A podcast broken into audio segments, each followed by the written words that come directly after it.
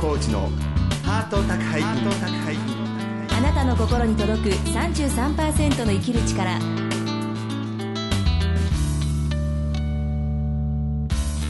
ご機嫌いかがですか？壊れ物採点代表作家の月野浩二です。フリーアナウンサーの松井宏恵です。月野浩二のハート宅配便。今週も番組をお聞きのあなたに33%の生きる力をお届けします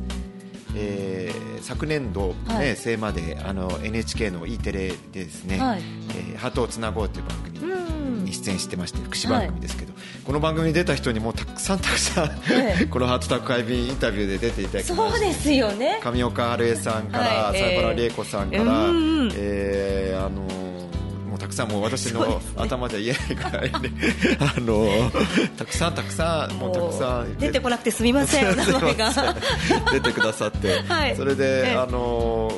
今度ね、うん、あの新しくえボイスっていう番組が同じ枠内で始まるんですけれども、ボイス？はい。ハートネット TV っていうそのね福祉枠の中で、はいえ。ー、また石田イラさんが司会をなさる福祉番組。で声かけていただいて、えー、えー収録しまして、はい。えー、5月初旬にですけれども、えー、えー、8時から出ますから。それ毎週出るんですか？いやあのたまに呼ばれるんですたまにたまにあのこいつにね 今まで向いてるのはこいつって私ですけど、えー、薬物依存とか今までいろいろ出ましたけど、えー、今回はまあ恋愛っていうのをテーマに、はい、なぜ恋愛に私かっていうのもね不思議ですけど。えー、だって月尾さんと恋愛でしょ？はいどどんな話、まあ、モテなくてもかみ、まあ、さんゲットしたとかねそういう このモテない男の星ですからあのねえそうモテない男が結婚しちゃいましたもんね。そうですね。ね、まあ、そんな皆さんをこう勇気づける内容となってますので、えー、ぜひ皆さんぜひ、はい、ぜひ見てやってください。はい楽しみにしたいと思います。服装はどんな服装なんですか？服装ですか？えー、えあのー、あの結構こうスーツっぽい感じあスーツで出るんですか？パリッとしてます、ね、パジャマではない。パジャマではないんです そうですか。あのそういうことで、はい、イメージチェンジして、はい、石田イラに向けてたまるかとちょっとおしゃれなってたね 本音がポロッと出ましたけど、ね、月野さん頑張ってくださいね。頑張ります、はい、今週も30分間最後までお楽しみください。月野浩二のハート宅配便あなたの心に届く33%の生きる力この番組は全国各地のコミュニティ FM とインターネットラジオ局「オールニートニッポン」を通じてここ新潟市からお届けします。月野浩二のハート宅配便。あなたの心に届く33%の生きる力。さまざまな人生体験を乗り越えてきた女性サバイバーに毎週お話を伺っています。今週は新潟県燕市出身のフルート奏者本宮ひろみさんのインタビュー4回目最終回です、えー、本宮さんですけれども、はい。えー、1984年の4月1日エイプリルエイプリルフール。に生まれということで、はい、ええ。ー、ご自身ではねフルート奏者ということで、はい、エイプリルフルート生まれとねこう受賞なさってますけれども。ど、ね、2006年に新潟大学の教育人間科学部を卒業なさって、ええ。えー、卒業後ですね、ええ多数のコンベンションやセミナーに参加して研鑽を積みました、うんはい、2008年チェンバロとフルートデュオによるリサイタルを、ええ、でプロデビュー、えー、いろいろそれからですね、はい、フルオーケストラに参加したり、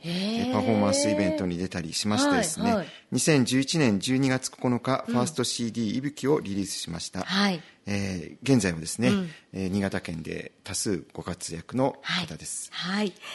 えそれでは本宮ひろみさんへのインタビュー最終回です。どうぞお聞きください。今日もよろしくお願いします。よろしくお願いいたします。フルート演奏者のひろみさんですけれども、はい、えー、先天性股関節脱臼というね病気がありながらも、えーと、音楽しかないということで、えー、ミュージシャンとしてね今羽ばたいてる女性なんですが、えー、いろいろ音楽にね悩むこともあったんですけれども、えー、自分の、ね、やりたいことをやるってことを自然の中で見つけて、はい、えー、プロのミュージシャンとしてね今はかなり自分をこう掴んだみたいな感じなんでしょうか？そうですね。あの一番自分らしく入れるようになったんじゃないでしょうか。はい。いろいろあの大学であの先生になるためのね音楽勉強したり、はい、その後はいろいろクラシックの勉強なさったりいろいろ技術的なことを学ぶ上で、まあ、でも悩むこともあったんですけれども、はい、逆に楽器との一体感っていうかすごいシンプルな思いにこうたどり着いた時に、はい、えー、すごく迷いが取れたみたいなねそうですね、はい、話をお聞きしましたけれども最終回の今日は、えメッセージっていうことでお聞きしようと思うんですけれども、はい、えー、ひろみさんがね音楽をやる上でこれは伝えたいなと思うことっていうのはどんなことなんでしょうか？そうですね。あのやっぱり私があの音楽に出会ってでたくさん励まされてたくさんこうあの生きていく上でのその、まあ、言葉ではないなんかこう力みたいなものをですねあのいただいたっていうその、まあ、実体験があるものですからあのそれをですね自分は今度はあの自分がそう感じただけじゃなくてあの聞いていただいてる皆様にえーとですね、そういう感動だとかあの、まあ、本当に何度も言ってるんですけどもあの明日を生きていくその心の何かのね支えになりたいなっていうそういうふうな思いで、えーと、演奏したいと思っております。はいいろいろあのライブ活動をなさってる上で、はい、あるいはまあブログ等とか、まあ、フェイスブックとかやられやられてますけど、はい、あのこう聞いてくださった方の感想とか学ぶことも多いと思うんですけど、はい、具体的にはどんなことをこう、ね、言ってくださる方がいそうですね。あの CD をですねあの購入いただいた方々にはですね本当にあのいつも嬉しいんですけども毎日聞いてるよっていう方が多くてあのやっぱりその人たちの日常生活に例えば朝起きて、えー、と出勤する時に車の中で聞かれる方とかあの主婦の方で家事をしながら聞かれる方とかあのちょっとお仕事の合間に休憩の時に聞こうっていうそういうなんかその時のちょっとしたその瞬間にですね生活の一部にこの「いぶき」の CD があるっていうそういうふうなあの言葉をですねあのいただくとあ本当にあの嬉しいというかあのその自分の中の目標ではその生活に寄り添える音楽っていうものが少しでもこう伝わっているのかなっていう感じがあるんですけどそれからライブではですねあの、まあ、あのすごくありがたいんですけど「いぶき」を演奏した後にあの言葉ではね何も言ってないんですけどあのこう涙をこう、あの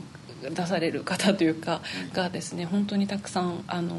ライブを重ねていくことにですね、えー、と目にかかれまして、えっ、となんていうんですかねあのそれぞれの皆さん生きてきた中のあの人生のあの背景といいますか思い出みたいなものがあのこうリフレインされてでそこで自分たちのその映像をあの感じ取っていただいて一人一人が共鳴していただいてる。でそれがですね本当一人一人にその自分の今まで起きた思い出とか出来事とか私実はこういうことが昔ありましてっていうお話だったりとかあのそういう実体験をですねあのこの息吹を聞いたことを通じてフェイスブックでこう心を開いてメッセージを書いてくださるんですね、うん、でそれがすごい驚きでただこうね素晴らしかったです感動ですっていうだけじゃなくてなんかその人たちがその自分たちに起きたこともあの話したくなるような あのそういうこう開放的になるきっかけにこの「息吹」っていうあのものがあの伝わっているんだなっていうのがすごく感動しています。私、はい、あのフェイスブックで拝見しましたけれども、えっとうん、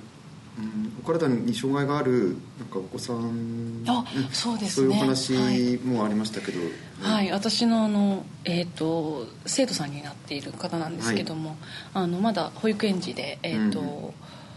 6歳かな？の女の子なんですけど、はい、そのえーとまあ、通ってきた時はずっとその話をしなかったんですけどあのライブこの前あの新潟市で行われたジョイアミーヤがあって、はい、でその後にですねその生徒さんとお母様があの話していただいたんですけど実はその子もあの私と同じ左足あ右足の今度あの足は違うんですけど、はい、先天性の、うん、えーと、股関節脱臼で、うん、えーと、ちっちゃい頃に、まあ、あの治療されたということででお母さんはやっぱり相当悩まれてたみたいなんですね、うん、その子がすごい可愛らしい女の子なんですけど、あの動けあのね、スポーツができない運動ができないっていうことで、悩まれてたんですけどやっぱりあのそこでその、まあ、同じ障害を持ってる私がですね、あのそれをきっかけに音楽をやってで今フルーティストとして、まあ、あのライブをさせていただいてるので、その様子を見て、まあ、非常にあの励まされたというかあのでその子にもフルートをだから習わせたいっていうことでで習わせであのその先生に今習わせていただいてるんですけども、教えさせていただいてるんですけど、はい、なんかそういう出会いがですねあってびっくりしました本当に、はい。お体がにね障害のある方とか私の友達もたくさんいますけれども、うん、そういった方々に何かこう伝えたいことっていうとどんなことなんでしょうか？やっぱりその、えーと、と不自由な部分があるということはあの自分にできることを見つけさせてくだあのいただくいいきっかけなんですね。なのであの私がスポーツ運動ができないから音楽に行ったようにあのやっぱりその何かコンプレックスとか、まあ、不自由なことがあってできないっていうことが環境的にも自分の、まあ、中の部分でも何かでこうあのこう縛られてるものがあるのであれば、まあ、それをね克服するっていう強い人もいると思うんですけどもあのそうだけじゃなくてそこから一回、まあ、そこは置いておいてじゃあその中であのできることっていうのは何なのかっていうのをですねあの見つけてでそれをとことんできることをあの夢中になってやっていく、まあ、それが一番好きなことが大事なんですけどあの好きになって夢中になっていくっていうのがあのいいきっかけだと思うんですねあのたくさんこういっぱい条件があって恵まれているよりはあの何かが足りない方が絶対にその人のあの強みになってバネになってあのやり抜く力になると思いますのであのそれをこうチャンスだと思ってやっていただきたいなと思います。はいえー、ぜひねあのこれからについてあの意気込みっていうか私は新潟発信で来年ぐらいもう全国来年つか今年ですねもう全国区になるんじゃないかって思いますけどその辺はどうなんでしょうかね。あの意気込みっていうかそれはあれでしょうか。あのいやちょっと前まではですねそれこそ海外に行きたいとか、はい、東京にね出たいとか多分あったんだと思いますね自分の中に。でもですね今はやっぱりその、まあ、音の箱の事務所に出会ってが強いんですけど、あのこの新潟市え新潟市じゃなかった。新潟というあのこの生まれた場所ですね、はい、燕もそうですし新潟市もそうですけど新潟県というこの土地があの私は今とっても大好きでで誇りに思っていてでその人たちもみんな好きですのであのここからやっぱりあの音楽をあの自分の音楽っていうのをここにしかできないものをですねあの作ってでここから発信していきたいっていう思いがあるのであの自分がそれ、ね、向こうに行ってとかっていうよりはあのこの新潟をあの中心にして活動していく中で全国の人それから世界の人がですね最終的にはここにみんな集まってくれるっていう方がいいんじゃないかなと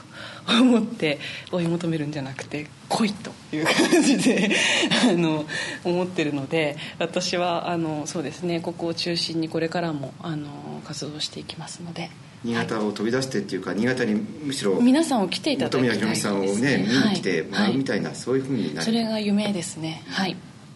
えーと、最後にですねいやあのね結構私の周りでももう本当に死んでしまいたいとか、うん、そこまで思い詰めてる方々も結構いらっしゃるんですけれども、うん、そういった方々にメッセージを届けるとしたらどんな感じでしょうか？はいあのですね私も何回もあるんですよ実は。はい。あの死にたいと思うことなんていうのは本当にいっぱいありまして実際に考えたこともありますしはい、それは差し支えないと何歳ぐらいの時？えっ、ー、と20 20歳ぐらいです。20歳ぐらいでしたかね。大学生ぐらい19かな？うん19大学生の時ですね、うん、に思いましたけどあの実際にその時に考えて、まあ、今あの、まあ、この明るくなってますけど、はい、あの自分で死のうと思わなくても、はい、あの必ず寿命は訪れるんです。であのそれこそ明日何が起きるかも分かんないしあの、ね、この前の震災もありましたけども、はい、あの今のこの世の中本当に明日が常にあるとは限らないのであの限られた中の人生が必ず最後にお迎えが来るのでその中で自分でその時にあの落ち込んだ時に考えたのは手をかけなくたって物を食べなければそのままなくなってしまうわけであのそうなんですね。だからその中であのじゃああの今何をしてもいいんだっていうその何て言うんですかねこう切り替えがあのうまくもしできればあのね、あの最終的に結果が同じならばその一日一日をどのぐらい自分のあの生きたいようにあの今望望んでいることがでできないっていうことで悩んでるんであればじゃあそれがあの自分がしたいことだけをしてみたらどうだっていうそういうその生き方にこうちょっとでもねあの考えられたら私はなんかその時にですねあのあの差し支えなかった、はい、どんな感じで何かあの死にたいと思った時ってどういうなんか私はすごいそれはいいですかね言っても。あの それ音楽と全然違うんですけどただ失恋っていうですね。あの大失恋して、であの今までその音楽に関してとか仕事に関しては頑張って努力をするとその分だけある程度こう結果になったり身についたりするんですけど人の心っていうのは本当にそのうまくいかなければうまくいかないので、ね、あのダメじゃないですか。だからその叶わないことがあるって言った時にこう、まあ、その時は若かったんでこうだったんですね。でそれがまあ見えなくなってああって思って落ちた時もあったんですけどもでもなんかあのそうですね。その時に必ず手を差し伸べてくれる優しい友達が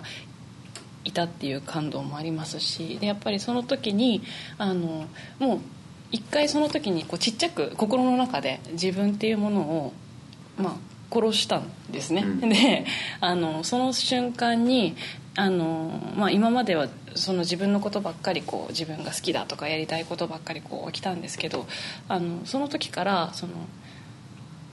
そういう自分のその切ないになんていうんですかね心を持った人を一人でもですねあの少なくしたいっていう思いに変わったんですね、自分がそういう体験があったがそうですね。なんでそういう人があの自分の目の前とかに一人でもいないようにっていうその感覚からその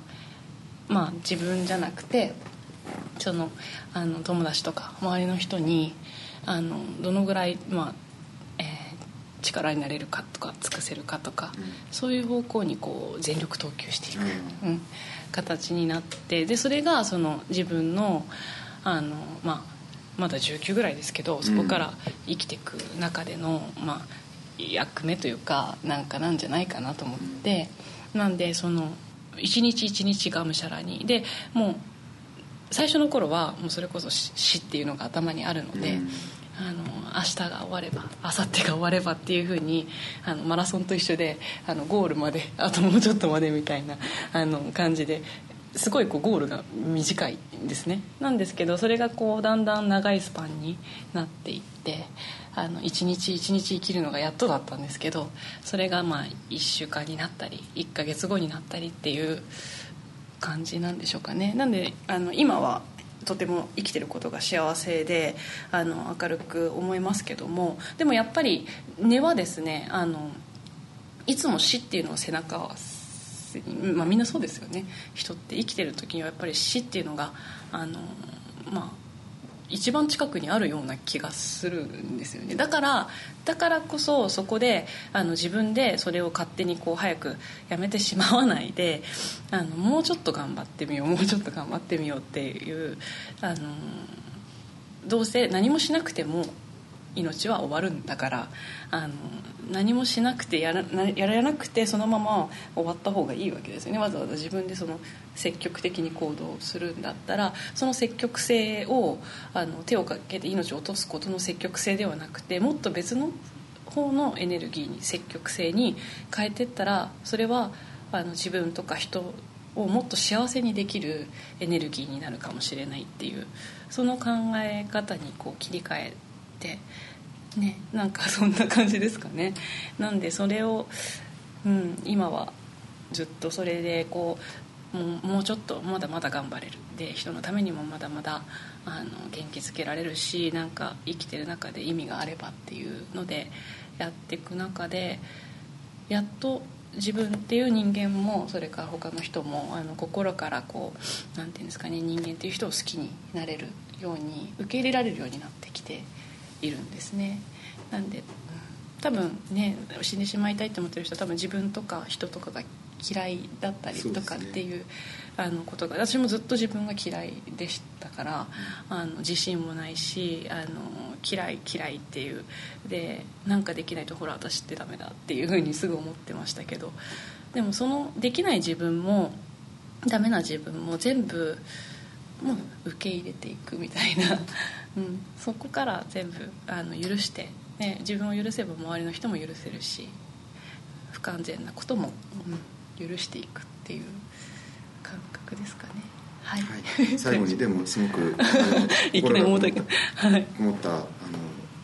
メッセージありがとうございます、はい、重たくてやっぱりあの伊吹がそのひろみさんのね今までの人生が込められてるから皆さんがね感動するっていうのが今日のお話でもねよく分かりました、はい、えー、全4回にわたって本当にありがとうございました、はい、ありがとうございました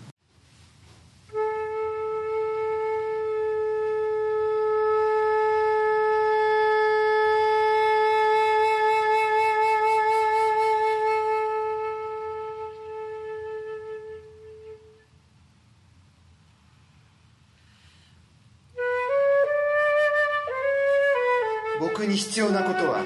人生の場数です。場数。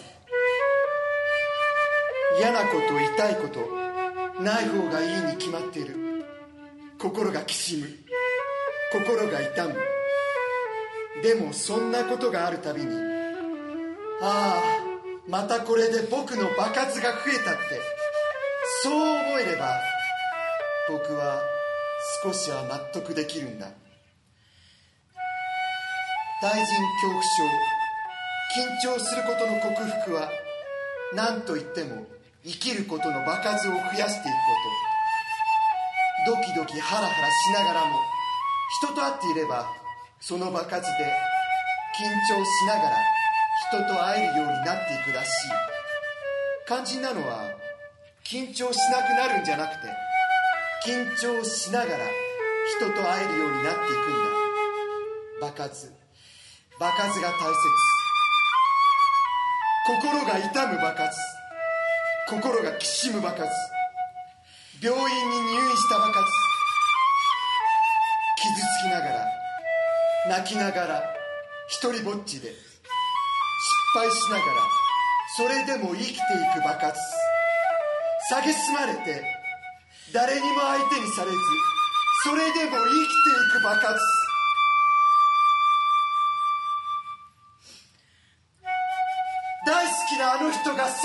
一人ぼっちで恨んで空も見ることができなくて何も考えられなくて生きていくばかり僕は人に言われる。そんなことをあなたはしない方がいい。僕はよく分かってるんだ。いい年を越えてあなたはそんなことをして僕はよく分かってる。いつの日かまるでゴミためのように産業廃棄物のように積み上げられた僕の痛みの場数の上にパチンコ屋の深層回転の花輪のような蛍光色のきらびやかなけばけばしい大輪の花が咲く日がきっと来るだろうゴミのような僕のバカスの上に美しい花々が咲く日がきっと来る。信じて。心が痛みながらも一人ぼっちで誰にも相手にされなくて泣いたあの日のこと。誰にも相手にされなかったあの日のこと。傷ついて病院に入院して失敗して空も見ることができなくて僕の場数が増えていく。僕の痛みが増えていく。心がきしむ。嫌なこと痛いことない方がいいに決まってる。でもそんなことがあるたびにああこれで俺の場数がまた増えたってそう思えれば。僕は少しは納得できるんだ。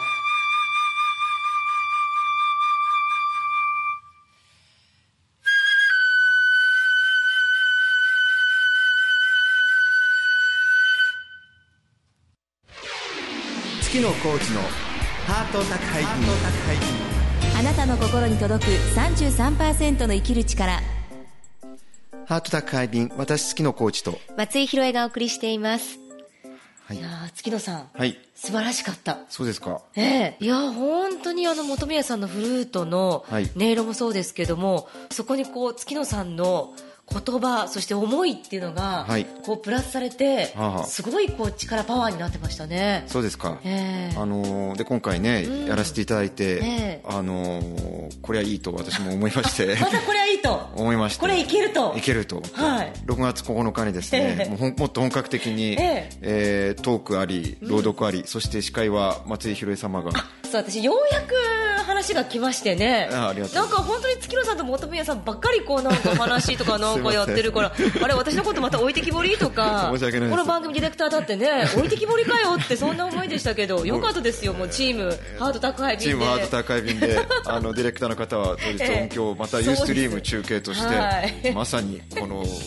ールスターキャスト。キーパーソンひろえさんですから。まさに。本そうです。よ、えー。でいろいろコラボレーションもあの今日のあの朗読もやりますけれども、ええ。他にも新作交えまして、はい。あのでお客様とのしゃべり場等ありまして、はい。えー題して「痛みの絆」はい。みんなで痛みの共感を持って、えーつながっていこうみたいはない。イベントをやらさせていただきますので、えぜひぜひ、はい。えー6月9日土曜日6時半から、はい。新潟市総合福祉会館となってますので、はい。えー生松井宏恵生本宮ひろみはい。生月野浩二、ええあの美女と野獣とか言いますけど あの一見美女と野獣ですが美女野獣ってことじゃないでしょ俺が。あの野獣ってか野獣っていうかなんでだんだん動物っぽくなってきましたかね。なんでしょうかね。爬虫類でしょどっちうんなんかそうそうそう。野獣じゃないですよ美女と、ね。美女と爬虫類。っていうことで。フルボフルボーも出ますから前回の放送の。そうね、フルボー。フルボー、私びっくりしたの。あの時言おうと思ったけど、え、ねフルート1本しかないのかなって。ねえ予備とかなんか他にもいっぱいあるのかなと思ったんですよね。フルボーあれば大丈夫なんですよフルーボー1本でね。そんなことであの一つしかない披露はい宴一つしかない私で、え頑張りますのでぜひ見に来てやってくださいお願いします。ハート宅配便来週からは全4回にわたって摂食障害でシンガーソングライターの虹渡悦さんのインタビューをお送りしますどうぞお楽しみに番組では皆さんからのお便りをお待ちしています。メールアドレスはメールアットマークハート 33.com 番組のツイッターアカウントはハート33ハート33です。それではまた来週お相手は月野コーチと松井宏恵でした月野浩二のハート宅配便あなたの心に届く33%の生きる力この番組は全国各地のコミュニティ FM とインターネットラジオ局オールニートニッポンを通じてお届けしました。